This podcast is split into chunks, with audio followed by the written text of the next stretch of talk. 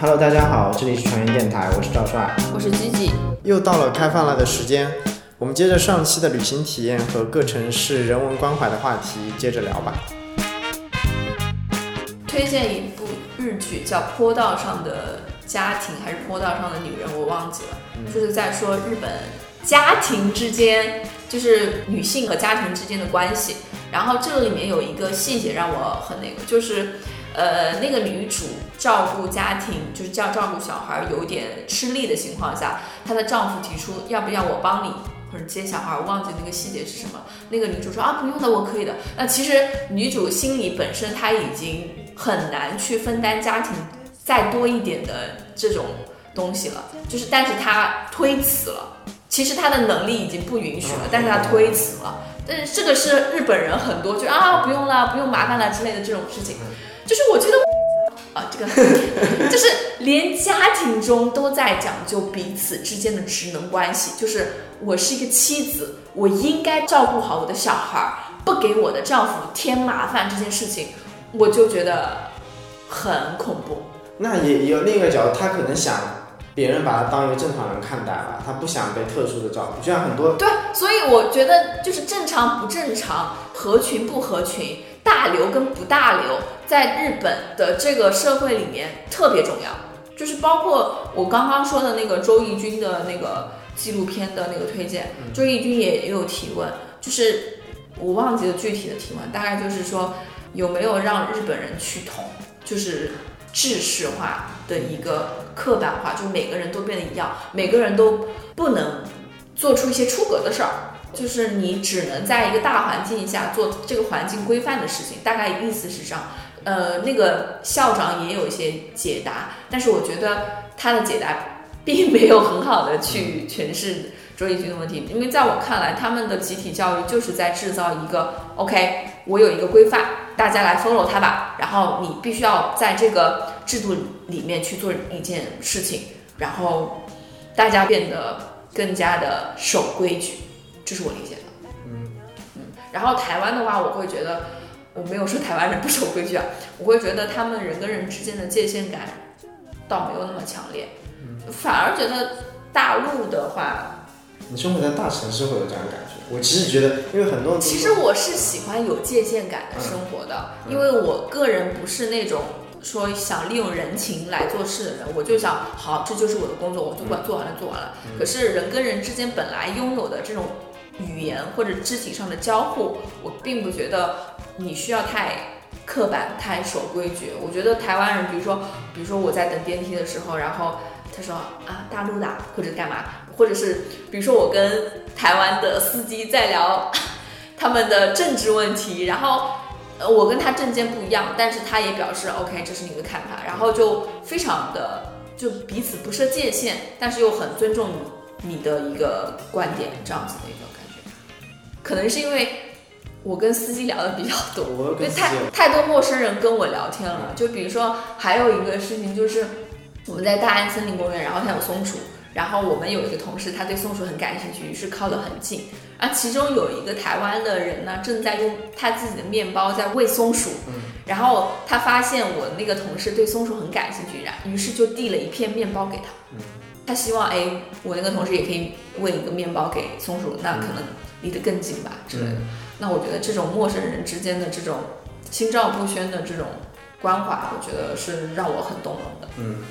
我再补充一个，我们在宁夏夜市吃小吃，然后吃那个蚵仔煎，当时是三个人，但是三个人好像手里都拎了东西，然后我们娃娃煎是外带的，外带的话也就有三份娃娃煎的那个外卖盒。当时外卖盒因为他怕散，所以拿了一个那个皮筋扣住了嘛。然后我们两我们三个人就拎了东西，然后不好拆，然后又拿了那个嗯一次性筷子，然后就一个人就呃什么腋窝夹了个东西，然后在那儿拆包装。当时我们已经离那个摊位走了大概五米左右了。这个时候那个老板看到了，嗯看到他就追过来，他说：“你们是不是不好弄？我帮你拆开吧。嗯然后把三个盒子都拆开，嗯然后把筷子递给我们。嗯，我就觉得这件事情让我你就联系很多事情吧。你都说正面的事情，我就在宁夏夜市说一个，因为宁夏夜市对我的感受是非常差。说，我你说，就是当然也是因为部分，就是我们呢那时候在一家卖什么的地方，我卖某种食物我已经忘记了。然后他当时问我我要外带还是那个在这里吃，他们不是旁边有一些摊位会有一些桌子的嘛，那我就说嗯，那外带好了，因为当时我只有我一个人嘛。后来我另一个同事过来了，他说那我们想两个人就坐在这里吃，他就弄好了。当他拿来，他已经把外卖盒子已经包装好给我了嘛。那这时候我临时决定说，嗯，我觉得我们站，因为它很烫，一开始我没考虑完全，没想好这些，那我就觉得，嗯，那我就坐在他旁边，有空的座位我要坐。然后那个人就说你不能坐在这儿，因为你选择了外带。那我就很搞不懂啊，就是那我说我现在改变主意了，我能不能就是选择在这里？他说不行，因为你选择了外带，你就只能不能在这儿吃。你觉得如果你有这样的经历，你还会就是我觉得很莫名其妙。如果你真的像你说的，每个人都有很好的人文关怀的话，这件事情不是很正常吗？我之前决定外带，但我突然临时决定，哎，而且很烫，我之前也不知道，然后我就觉得，我还是想来这做，那你就让我做不就完了吗？我就不太明白说他为什么不让我坐在那儿，他就一定说你既然选择了外带，就歪了，就这就让我想到了有点像日本人的一根筋，就觉得某件事情，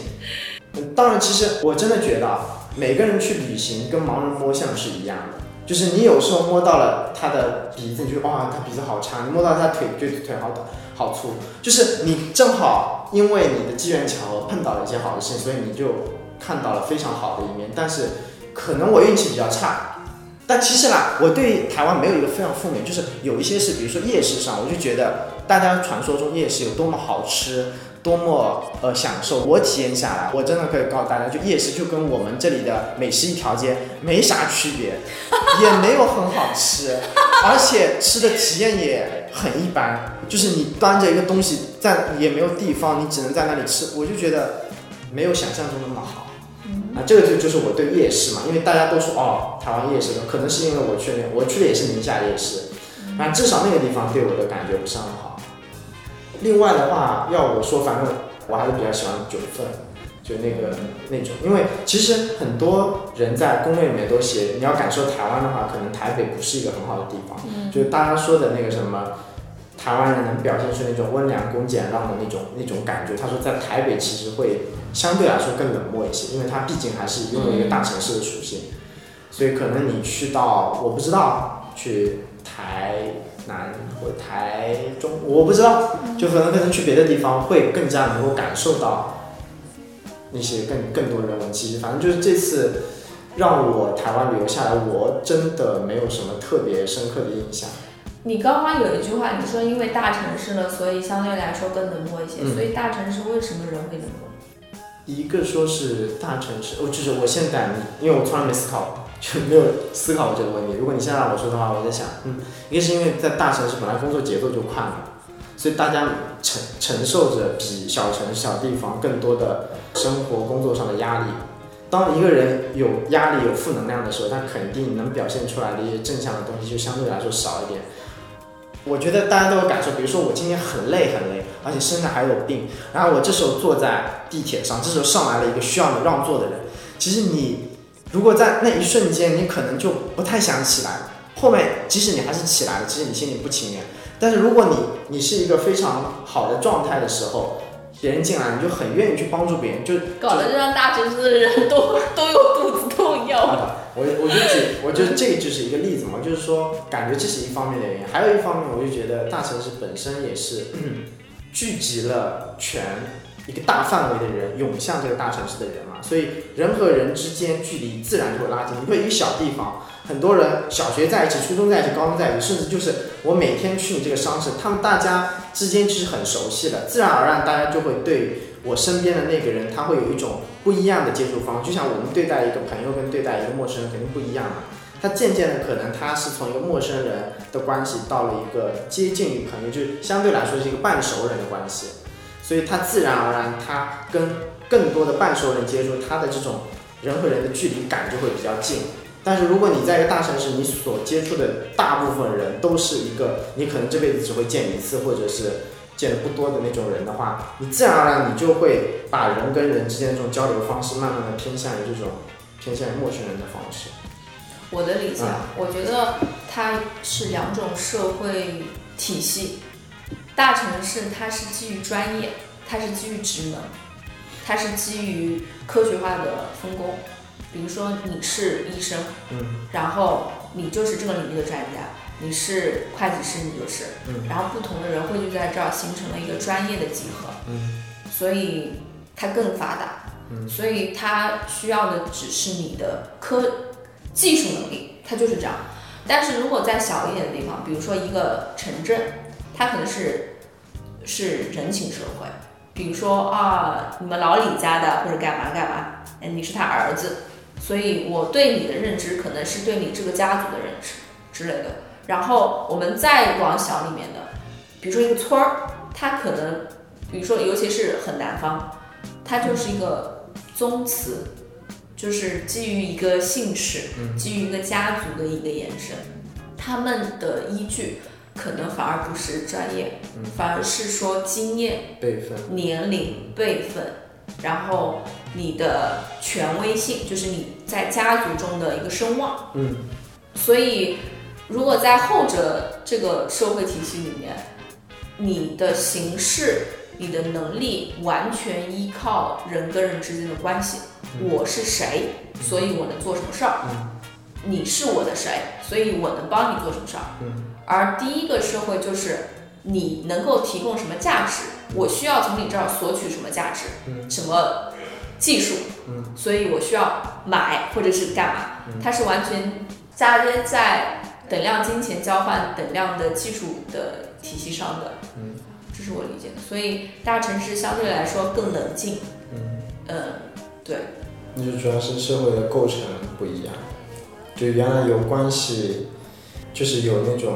小城市、小地方，如果它本身就是非常一个人情关系社会的话，那些人本身就比较擅长处理这种人情上的事情。你是这么？那比如说你是作为一个陌生人，你去到那个地方，嗯，小地方，你觉得他们互相之间的这种人情味的关系会延伸到他跟你之间一个陌生人的关系吗？会让我觉得这是一种思维方式。嗯。倒不是说因为是个陌生人，所以我要用另外一套道德标准来去，而是说我从小在这么一个人情社会中长大，所以我会共情，所以我会我会说啊、下次再来啊，或者之类的，就是把你也融入到这个人情社会里面去，嗯哼，这是我理解的，这是一种思维方式。嗯哼，maybe 是一个角度。好，那么本期开饭了节目就到这儿了。如果你喜欢我们的节目，可以在各大音频平台搜索“阿克传言电台”订阅收听。如果你想要了解更多，可以在微信公众号搜索 “ARK 创新咨询”关注我们，还可以在公众号内输入“社群”两个字，加入 ARK 电台社群。输入电台有惊喜哦，那本期节目就到这里了，我们下次再见。再见。Thinking about you every night, every time.